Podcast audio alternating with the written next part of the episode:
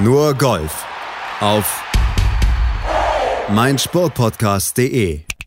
Nur Golf auf mein Sportpodcast.de mit dem Blick auf die PGA Tour The American Express in La Quinta, Kalifornien. Der Sieger am Ende ist Sivo Kim mit minus 23 vor Patrick Kentley, minus 22 und Cameron Davis minus 20. Aber der Mann, der die Headlines gemacht hat, das war Mark Hubbard mit einem ja extremst extravaganten Puttinggriff. Wir kennen ja diverse Arten, wie man puttet. Der traditionelle Griff, dann haben wir die Klaue von, äh, von Phil Mickelson und der hat ja auch schon in den letzten Jahren erdenkliche, alle erdenklichen Puttinggriffe ausprobiert, Desiree. Aber das, was Mark Hubbard da probiert hat äh, in La Quinta, das habe ich von Phil the Thrill noch nie gesehen. Das war die Snail. äh, ein wunderbares Erlebnis für jeden, der das angeschaut hat, ganz ehrlich. Ähm, ja, es heißt The Snail, obwohl natürlich äh, überraschte Kommentatoren erstmal gedachten, es wäre irgendwie The Pinky oder so, weil es um den kleinen Finger unter anderem geht Hammer. in der Performance.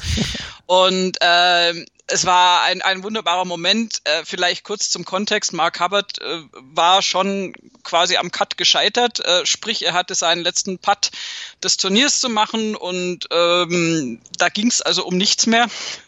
Und dann hat er sich gedacht, dann packe ich doch mal was aus, was ich noch ähm, vom College kenne, nämlich von der San Jose State. Und da ist das sozusagen so ein Signature Move gewesen, der zu besonderen Gelegenheiten ausgepackt wurde.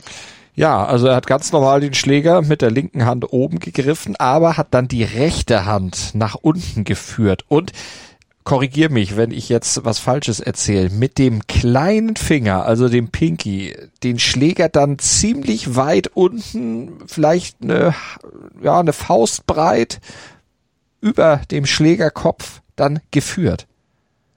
Ja, du erzählst es so unromantisch. Ja, erzähl es romantischer. Ich bin da nicht der Typ für. Nein, also äh, Hubbard hat sich natürlich dazu geäußert und, äh, und der äh, Schlüsselsatz ist, ähm, like most things, the key aspect is really the presentation.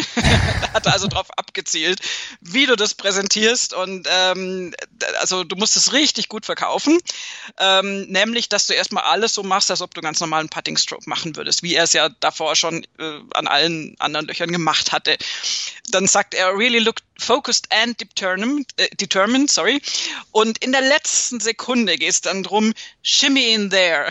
Also mit dem shimmy meinte er so einen kleinen Hüftkick und diese Handbewegung, die ist ja wirklich also äh, fast schon fast schon tänzerisch eben äh, shimmy inspiriert, geht dann ganz weit außen rum in einer großen Kurve, wahrscheinlich noch mit abgespreiztem kleinen Finger, da habe ich jetzt nicht drauf geachtet und dann beugt er sich da über den Putter und ankert den dann tatsächlich dann da an, wo du es schon beschrieben hast.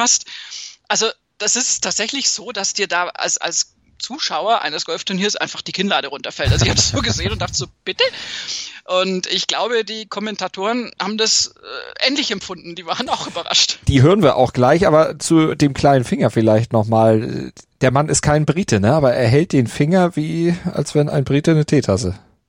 Das habe ich auch gedacht, Was? ehrlich gesagt. Ja, siehst du, ja. da macht sich doch der, ja, der Einfluss der Gründerväter dann doch noch ein bisschen bemerkbar. Vielleicht übrig geblieben über die Jahrzehnte und Jahrhunderte. Lass uns lieber die von dir schon angesprochenen Kommentatoren des Golf Channel hören, unter anderem nämlich der Experte Trevor Immelman. Everything looks really good right about now. Posture looks great, but the extension in the right arm is where it's at, and the pinky, yeah. the pinky just sticking out there and now wrapping around the lower part of the shot. That's just textbook technique. I tell you what, the plane of the stroke was spot on. He's clearly done this before. Oh yeah. Ja, am College gelernt, ne? Aber er sollte es vielleicht öfter anwenden. Ja, also das Ding ist, dass Hubbard sehr enttäuscht war, dass das Ding nicht reinging ähm, weil es tatsächlich eine sehr große äh, Umsetzungsquote dieses Putts gibt. Also er sagt eigentlich, das ist eine ziemlich ziemlich sichere Bank, einen, einen nicht allzu langen Putt äh, tatsächlich reinzumachen und er ärgert sich sehr, dass der nicht reingegangen ist. Ähm, die Regelpäpste werden natürlich gleich sagen, ja Moment, wenn der sich da so runterbeugt, dann hat er doch hier irgendwie verankert, womöglich am Brustbein, whatever, dann ist das doch alles irgendwie gar nicht in Ordnung. Nein, das ist alles abgesichert. Diese Putts sind auch schon passiert. Er hat dann auf der Corn Ferry Tour und auch auf der PGA Tour schon mal gemacht. Allerdings offensichtlich nicht unter den Augen der Öffentlichkeit. Und es ist tatsächlich regelkonform, also Regel 10.1b ähm, ist da gecheckt worden und er verankert nicht. Du darfst also tatsächlich so patten. Also, liebe Leute, wenn ihr das nachmachen wollt, bitteschön. Ich würde es sehr gut üben, weil, und vor allen Dingen würde ich mich sehr gut argumentativ dann hinterher bewaffnen, weil jeder, der das sieht, natürlich irgendwie denkt so, what?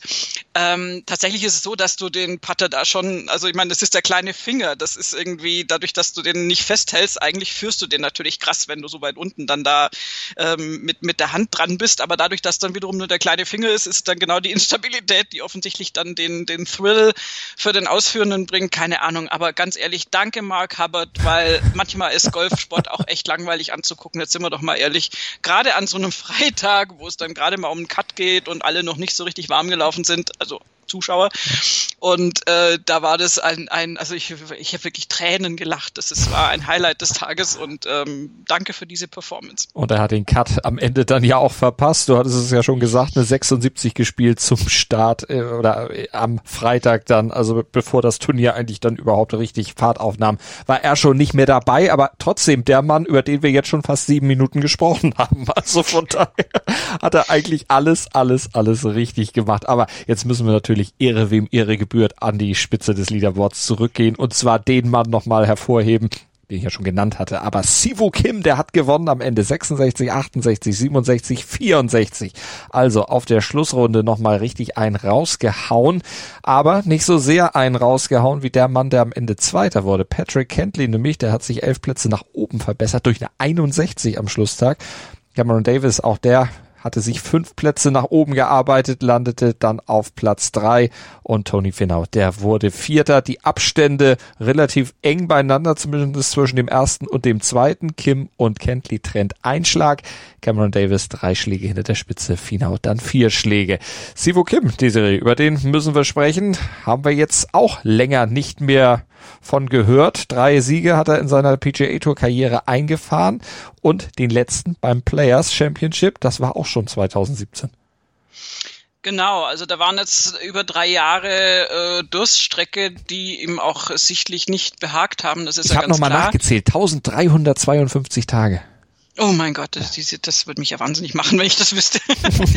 ähm, bei Sibo Kim ist es, also der hat sich natürlich auch geäußert, aber der ist wahnsinnig schwer zu verstehen. Der hat sich jetzt äh, tatsächlich auf Englisch geäußert. Wir haben ja oft das Problem, dass die Koreaner und auch Japaner, auch Matsuyama ist das so ein Kollege, der sich dann äh, lieber in der Muttersprache äußert und wir sowieso eine Übersetzung kriegen und dann lässt sich damit relativ wenig anfangen. Sibo Kim hat aber äh, natürlich das gesagt, was alle sagen würden in seiner Situation, dass er nämlich wahnsinnig happy ist, dass jetzt dieses äh, sieglose Zeitfenster endlich mal ähm, geschlossen wurde. Und ähm, ja, also das ist, ich meine, der Typ ist immer noch wahnsinnig jung, der ist 25, also da gibt's äh, echt Leute mit anderen Problemen. Und man muss auch mal kurz festhalten, dass er ja eine indiskutable zweite Runde gespielt hat mit der 68, ne? Also, ich meine, da ja, hat er zwei schlimm. Gespielt. Schlimm. Also, der hat drei von vier Tagen Bogey frei gespielt und jetzt ja nicht irgendwie im 70er-Bereich. Also diese 66, 67 und 64 an den drei Tagen ist Bogey frei drei Tage lang und hat also wirklich in der zweiten Runde indiskutabel eine 68 gespielt. Übrigens immer noch drei Schläge besser als Patrick Kentley in der zweiten Runde natürlich. Ähm, und hat da mal zwei Bogies ein, eingeschmissen als Würze des Ganzen. Ähm, das ist eine unglaublich äh, saubere Performance und zeigt eben auch, dass er als, äh, ich würde sagen, ja, die Nerven auch behalten hat letztendlich. Bei ihm war es nicht Rory im selben Flight, bei ihm ist es Patrick Kentley gewesen und Kentley war aber fünf Flights, wenn ich mich nicht verzählt habe, vor Siwo Kim, weil er von viel weiter hinten kam ja, müsste rechnerisch hinkommen, und ähm, hat dann mit dieser 61 dann natürlich das Leaderboard dekoriert. Und das hat Sivo Kim auch gesehen, das hat er auch gesagt. Mhm. Und er hat sich davon aber einfach nicht beeindrucken lassen. Und du hast es ja schon gesagt, es ist knapp, es geht um einen Schlag hin oder her und spielt dann halt wirklich cool. Bogie 16, okay, sind ein paar 5, kann man machen, Bogie 17 an dem Paar 3, das war ein richtig, richtig, richtig toller Golfschlag, ähm, gefolgt von einem richtig guten Putt. Und ähm, hat sich damit dann diesen Sieg äh, gesichert, ohne sich da womöglich noch ins Playoff zu verirren und gegen einen fulminant aufspielenden Patrick, Kentley womöglich unterzugehen. Also das ist einfach eine sehr reife Leistung, reif von einem 25-Jährigen, jetzt nicht von einem 45-Jährigen, aber ähm, das hat mich sehr beeindruckt und deswegen ist, geht dieser Sieg völlig in Ordnung. Und bei Patrick Kentley, der wird an anderer Stelle wieder dann ganz vorne äh, sich platzieren können. Der hat ja auch schon diese verschobene Soso Championship, die in Amerika stattfand, statt in Japan, gewonnen und hat schon viele beeindruckende Performances hingelegt. Diese 61 gehört definitiv dazu und den Course Record gleich mal um zwei Schläge verbessert das ist ein Zeichen, aber der hatte halt in den Tagen zuvor, also speziell vor allen Dingen an den ersten beiden Tagen mit 69 und 71 zu viel Boden verloren. Mhm. Das Wochenendergebnis mit 65, 61, ja, würde ich nehmen. Kann sich sehen lassen, vor allen Dingen, weil diese 61 damit äh, gleicht er dann auch den besten Score in relation to par in der PGA Tour überhaupt aus. Also das ist auch schon mal was, wo er dann zumindest da ganz oben jetzt steht in der Rangliste. Hier beim Turnier dann eben in Anführungsstrichen erstmal nur auf Platz zwei, aber ich glaube nach der dritten Runde oder beziehungsweise nach der zweiten Runde, bevor dann dieses Mega-Wochenende kam, wird er das im Vorfeld unterschrieben haben. Der war 56. Eben am Samstag, Eben. als der auf die Runde ist. Der hat ja gerade mal den Cut geschafft mit diesen ersten zwei Tagen und hat sich dann so nach vorne gespielt. Also auch, auch am Samstag eben schon, also unglaublich viele Plätze nach vorne gehieft. Also das ist eine richtig, richtig coole Performance. Äh, gibt's ja öfter mal, dass das so, also wirklich ganz, ganz, ganz super knapp irgendwie um den Cut geht und dann hast du den geschafft und denkst du so, Freunde, aber jetzt mal genug mit dem, mit dem Kram hier, jetzt sage ich mal, wie man richtig Golf spielt. und diese, dieses Motto hat Patrick Kentley meisterhaft umgesetzt. Elf Birdies in der Schlussrunde, also das hat er in seiner Karriere Karriere auch noch nicht geschafft, aber schon die zweite Top Ten beim dritten Start bei beim The American Express. Also 2019 war er geteilter Neunter. Turnier scheint ihm dann auch irgendwo zu liegen. Das muss man dann auch mal festhalten, aber man muss es dann auch umsetzen, denn Andrew Landry lag das Turnier im letzten Jahr auch. Das war der Titelverteidiger. Der ist letztlich dann 64. geworden mit eins unter. Ja, ganz genau. Also das ist äh, lässt sich eben überhaupt nicht in die Folgejahre übertragen. Und insofern ähm, ist das eine reife Leistung. Ähm, ganz kurz nur noch, weil wir im anderen Segment schon von Francesco Molinari gesprochen ja. haben. Der ist eben geteilter Achter geworden. Da war ich mit meinen Top Ten ganz gut dabei mhm. aus der Erinnerung. Der hatte aber eben nicht diesen einen Tag, wo er mal so ein wahnsinnig tiefes Ergebnis ähm, präsentieren konnte. Er hat eine 66 am, am Freitag gespielt, natürlich sehr, sehr gut, um den Cut absolut zu sichern. Aber 69, 70 am Wochenende mhm. ist natürlich jetzt nicht ganz mit 65, 61 zu vergleichen. Und insofern, ähm, das ist das, was ich meinte. Da ist noch so ein bisschen Luft nach oben. Übrigens auch äh, gleich platziert mit Paul Casey, ein anderer Ryder Cup-Kandidat, wenn wir jetzt mal so mit der europäischen Brille gucken. Ähm, der wiederum ähm, hat den sehr schlechten ersten Tag mit einer 72 und hat sich dann so ins Turnier reingespielt. Und ja, also wie wir es oft so haben, ich meine, wir haben einen Ricky Fowler auf einem geteilten 21. Platz. Es ist übrigens auch gerade, wenn du diesen Weltranglisten 5 Platz von, von äh, Terrell Hatton würdigen möchtest, kann man mal so gucken, wo gerade so wirklich Superstars wie Ricky Fowler, Jordan Spieth und ähnliche rumhängen zurzeit. Äh, das ist nämlich in 50ern und 80ern so ungefähr in der Weltrangliste. Und das, das zeigt einfach, dass da jetzt die aktuelle Form richtig großartig ist bei Hätten, dass aber einige große Namen und zwar jetzt nicht nur, weil gerade Saisonbeginn wieder ist oder weil das Jahr gerade wieder startet, einfach noch nicht da sind, wo hm. sie schon mal waren. Ja. Und das betrifft übrigens auch so ein paar Ryder Cup Größen des amerikanischen Teams. Also es ist auf beiden Seiten spannend, wie sich das weiterentwickeln wird trifft auch auf Toni Finau übrigens zu, weil du sagst, nicht so, wie er mal war 2016. Da hat er ja sein bisher einziges Turnier gewonnen, die Puerto Rico Open. Und jetzt war er wieder in Contention. Nach 54 Löchern immerhin Co-Leader. Er hat es am Ende wieder nicht über die Strecke gekriegt. Ja, das ist ein Rätsel irgendwie. Also das, das, ich verstehe es nicht ganz, warum es bei ihm nicht reicht, weil er hat, er hat natürlich das Spiel und er hat äh, fantastische Schläge, aber er hat auch tatsächlich so ein Schlussrunden hm, Durchhänger äh, gehen irgendwie, gehen ist Quatsch natürlich, aber ähm, jetzt diese 68, die war ja nicht schlecht, aber wenn du siehst, wie gesagt, äh, vergleichen wir es mal nur mit der 64 des Siegenden und nicht mit der 61 von Patrick Kentley, der ja wirklich jetzt da abgefahren war, aber also vier Schläge hinter Sivo Kim, der äh, eine sehr, sehr gute Schlussrunde gespielt hat. Aber ich meine, Cameron Davis direkt vor Tony Finau platziert hat auch eine 64 gespielt und da ist eine 68. Das klingt ja erstmal nett, aber auf so einem Platz ist das einfach nicht gut genug. Und da sind es dann letztendlich auch nur zwei Bogies, mhm. übrigens und dann auch noch an einem paar Fünfloch bei der an der Elf, wo du sagst, warum, warum, warum? Ähm, die dann Tony Finau da wieder nach hinten katapultieren und äh, wo du sagst, Menschenskinder, also ich hatte noch so ein bisschen so für ihn und auch gegen diesen Fluch, den ja Gott sei Dank Victor Hoffland jetzt schon aufgehoben hat mit den Puerto Rico Open, dass nämlich die Sieger dieses Turniers nie wieder gewinnen, dachte ich schon, okay, jetzt zieht Tony Finau noch nach und gewinnt diese Woche und dann haben wir das mit dem Fluch und Puerto Rico endlich endgültig vom Tisch. Hm, nee, also noch nicht zumindest. Nee, sollte noch nicht sein. Und er hatte sogar nach den ersten zwei Löchern, nach zwei Birdies dann sogar in Führung gelegen. Aber gut, wollen wir das Ganze bei Tony Finau jetzt auch nicht zu hoch hängen, aber er muss da tatsächlich vielleicht mal an gewissen Punkten ansetzen und dran arbeiten. Am Ende also Sivo Kim, der Sieger und der freute sich entsprechend auch über diesen Titel, den dritten in seiner Karriere. Wir machen nochmal eine kurze Pause und springen dann rüber zu den Damen, denn auch die haben gespielt am letzten Wochenende. Die quasi Eröffnung der LPGA Tour fand statt mit einem kleinen, aber sehr, sehr feinen Spiel äh, Spielerfeld, Spielerinnenfeld im Diamond Resorts. Das Tournament of Champions fand dort nämlich statt und das gibt's gleich. Schatz, ich bin neu verliebt. Was? Da drüben. Das ist er. Aber das ist ein Auto. Ja, eben. Mit ihm habe ich alles richtig gemacht. Wunschauto einfach kaufen, verkaufen oder leasen. Bei Autoscout24. Alles richtig gemacht.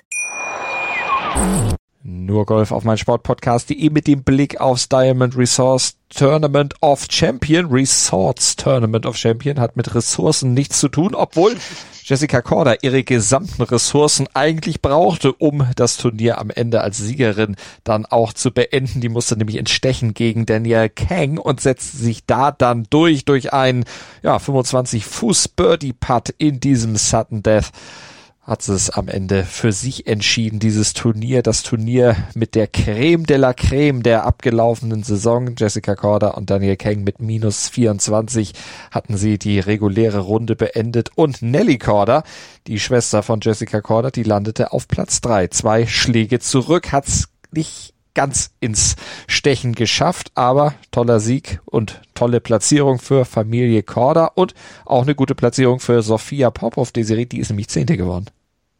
Genau, die hat ähm, tatsächlich nur in großen Anführungszeichen eine Minus 12 gespielt, also zwölf Schläge hinter der Führung, ähm, aber sehr, sehr konstant über die Tage, 68, 69, 67, 68. Ich denke, da wird sie zufrieden mit sein.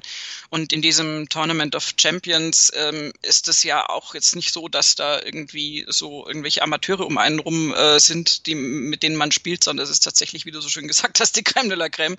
Die wissen alle, wie Spielen geht und da ist dann dieser zehnte Platz auch wirklich sehr gut einzuordnen, weil sie schon seit Wochen jetzt auch über die Pausen hinweg einfach eine, eine sehr, sehr gute, konstante Performance auf der LPGA Tour zeigt und jedes Mal damit auch wieder ihre Berechtigung dadurch unterstreicht, auf dieser Tour unterwegs zu sein.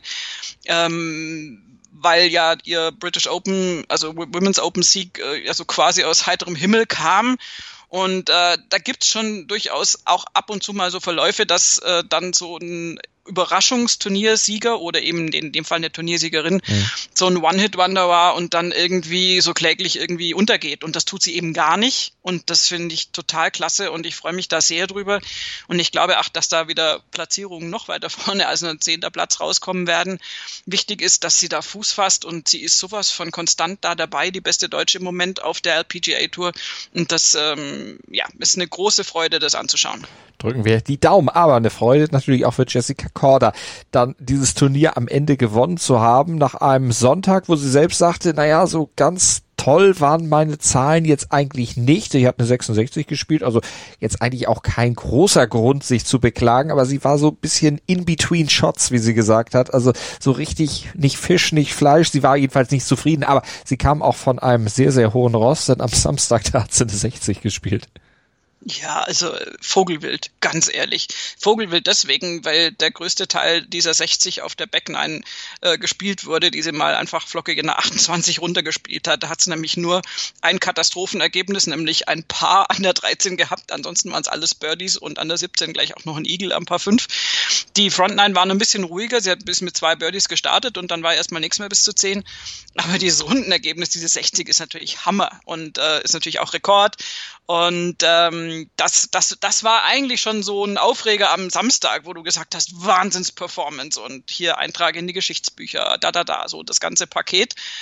Dass sie dann am Sonntag Danielle Kang noch abfangen kann, respektive es schafft, mit ihr in den Playoff zu kommen und sie dann mit einem wirklich fantastischen Putt auszunocken, ist finde ich fast die größere Leistung. Deswegen ist es lustig, dass sie selbst das so relativ negativ betrachtet und sagt, na ja, lief jetzt nicht so gut. Natürlich lief es nicht so gut wie am Samstag, das ist ja ganz klar. Ja, es lief bis zu dem Punkt nicht gut, wo sie gesagt hat, komm, scheiß drauf.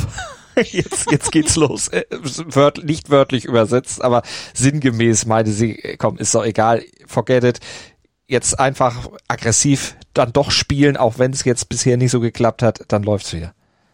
Ja, und ich meine, das ist ja immer noch eine äh, recht äh, respektable Scorekarte. Dann sie hat ja dann nach diesem Bogey auf der 3, was eben so ein bisschen äh, ihr so den Start ein bisschen vermiest hat, hat sie ja dann wirklich noch drei Birdie Paare gespielt, also 6, 7, 13, 14 und 16, 17 äh, immer schön back-to-back. -back. Und ähm, wie gesagt, ich finde die größere Leistung als die 60 fast noch dann im Playoff gegen Daniel Kang zu bestehen, die in einer bestechenden Form ist schon seit Monaten und die ja da sehr, sehr solide in Führung lag, auch, auch am Sonntag noch. Ähm, und mit 64, 65, 63, 68 jetzt nun auch wahrlich nicht viel falsch gemacht mhm. hat. Sie hatte halt nur natürlich die 60 von Nelly Corda, äh, von, von ähm, Jessica Corda, siehst du, ich bringe sie auch schon durcheinander, äh, natürlich dann im Weg, mit der erstmal noch umzugehen war oder mit den Schlägen äh, Abstand äh, sie dann auch noch umgehen musste. Sie hat jetzt auch nicht den Wahnsinn-Sonntag gehabt. Die hat auch nur vier Birdies insgesamt gespielt und ein Bogey. Und genau deswegen hatte Jessica Corda ja die Chance, dann noch ranzukommen. Und Nelly Corda, ganz ehrlich, ehrlich, ja, zwei Schläge zurück, aber 65, 66, 67, 64 ist äh, recht nice. Also da hat die Schwester von Jessica auch mal so richtig zugeschlagen. Sie hat zum Beispiel am Wochenende, äh, am Wochenende, am Sonntag eine bogiefreie Runde gespielt einfach mal so ähm, diese 64 ohne, ohne irgendein Störbogi und war nur einfach zu weit zurück, um sich dann noch weiter nach vorne katapultieren zu können. Aber reife Leistung der beiden Damen, die sich da im Playoff ähm, miteinander messen mussten dann und eben, wie ich finde, eine großartige Leistung von Jessica Korda, weil Daniel Kang ist jetzt äh, eigentlich keine Spielerin, mit der ich unbedingt im Playoff sein wollen würde, einfach weil sie fantastische Golferin ist und auch schon oft genug ähm, das bewiesen hat. Und da musste dann erstmal so ein Putt auspacken können, wie Jessica Corda das getan hat und dann sagen, okay, jetzt bin ich nochmal diesen einen Schlag besser, den Turniersieg, den hole ich mir jetzt. Daniel Kang, ja, eine ne gute Spielerin und mit äh, ziemlich beeindruckender äh, Siegbilanz bisher ja auch schon, aber auch geschwächt von zwei Covid-19-Infektionen in das Turnier gegangen. Sie hat selbst gesagt, sie wusste nicht so richtig, wo sie steht, aber das hat sie dann ganz gut kompensiert. Ja, das ist, glaube ich, zum jetzigen Zeitpunkt für uns alle ja immer noch wahnsinnig schwer einzuschätzen. Also selbst für, für die Betroffenen, die Covid-19 haben, in welcher Ausprägung auch immer, und auch äh, jetzt rein äh, sportmedizinisch ist das, glaube ich, also es, es gibt also unglaublich viele Profisportler, die sich da schon angesteckt haben und ich glaube, dass man da sowieso viele Folgeschäden ist jetzt schon sehr negativ, aber viele Folgeerscheinungen auch jetzt gar nicht direkt nach der mhm. Infektion dann sieht. Und ähm, also ich stecke da nicht drin, aber also nach allem, was man so von wissenschaftlicher Seite hört, ist es auf jeden Fall eine, eine große Leistung, sich dann da überhaupt wieder zurückzukämpfen und also je nach Ausprägung, wie man es natürlich hatte. Aber es wird immer einen Einfluss haben und Daniel Keng hat das äh, sehr, sehr gut weggesteckt und wie ich schon sagte, auch wenn sie es selber nicht so toll finden, nach zwei so Ausnahmerunden von Jessica Corda also was willst du dann machen? Also Daniel Keng hat einfach gar nichts falsch gemacht. Die hätte unter normalen Umständen dieses Turnier gewonnen. Fertig mhm. aus. Also wenn du diese 60 nicht hast am Samstag, dann passiert da nichts. Dann ist Daniel Keng da vorne und sagt, hier, Wiedersehen, mein Turnier. Aber so war es eben dann das Turnier von Jessica Corder. Die hat also den Start in die Saison für sich dann positiv gestaltet. Die Saison, die dann erstmal allerdings wieder in eine kleine Pause geht, denn richtig weiter geht's dann erst am 25. Februar. Ja, das ist ein bisschen äh, löchrig. Na, löchrig ist es eigentlich nicht, ist ein größeres Loch jetzt. ist ganz schwierig. Also, ich meine, du hast eh schon diese, diese völlig zerstückelte Saison immer noch, ja, letztendlich so im, im Rucksack. Dieses Jahr 2020 ist ja auch für, also obwohl ja der Profi-Golfsport noch am, am fast regulärsten ablief im Vergleich zu allem anderen auf dieser Welt, äh, ist es natürlich trotzdem ein eigenartiges Jahr und für viele auch dann mit Ausfällen, also Turnierausfällen natürlich äh, behaftet und, und ja, es ist, es wird jetzt spannend, denke ich. Äh, LPGA Tour macht jetzt Pause. Es ist auf allen Touren ist der Spielplan danach aber richtig, richtig voll. Wir haben eine unglaubliche Häufung von Turnieren, sowohl auf der PGA Tour als auch auf der European Tour, mhm. als auch dann auf der LPGA Tour. Plus, ich hatte es vorhin schon mal irgendwie angemerkt, zum x-ten Mal Solheim Cup plus Ryder Cup. Beides dann im Frühherbst oder Spätsommer, wie man das sehen möchte also da wird noch richtig, richtig viel Golf gespielt, so dann nichts dazwischen kommt. Und ähm, insofern ist es vielleicht gar nicht so blöd, wenn da jetzt ein bisschen Pause noch ist auf der LPGA Tour, die man nochmal nutzen kann, um ein bisschen zu trainieren, nochmal irgendwie ein bisschen an seinem Spiel zu arbeiten. Ähm, und ganz ehrlich, bei diesem Turnier jetzt waren ja die meisten Damen auch nicht am Start. Also wir hatten ja wirklich ein sehr übersichtliches Teilnehmerfeld durch diese Turniersieg-Qualifikation, die du ja haben musst. Und ähm, für, die, für alle anderen geht es dann wirklich erst im Februar richtig los. So sieht's aus. Und der Solheim Cup dann vom 4. bis 6. September im Inverness Club in Toledo in Ohio. So sieht's dann aus. Also, da kommt noch einiges an Golf auf euch zu in dieser Saison auf den großen Touren. Wir haben es natürlich alles im Blick hier bei uns bei Nur Golf auf meinsportpodcast.de. Desiree, vielen Dank für diese Woche. Sehr gerne. Schatz, ich bin neu verliebt. Was? Da drüben. Das ist er. Aber das ist ein Auto. Ja, eben. Mit ihm habe ich alles richtig gemacht. Wunschauto einfach kaufen, verkaufen oder leasen. Bei Autoscout24. Alles richtig gemacht. Nur Golf. Auf meinsportpodcast.de. Schatz, ich bin neu verliebt. Was? Da drüben. Das ist er. Aber das ist ein Auto. Ja, eben. Mit ihm habe ich alles richtig gemacht. Wunschauto einfach kaufen, verkaufen oder leasen. Bei Autoscout24. Alles richtig gemacht.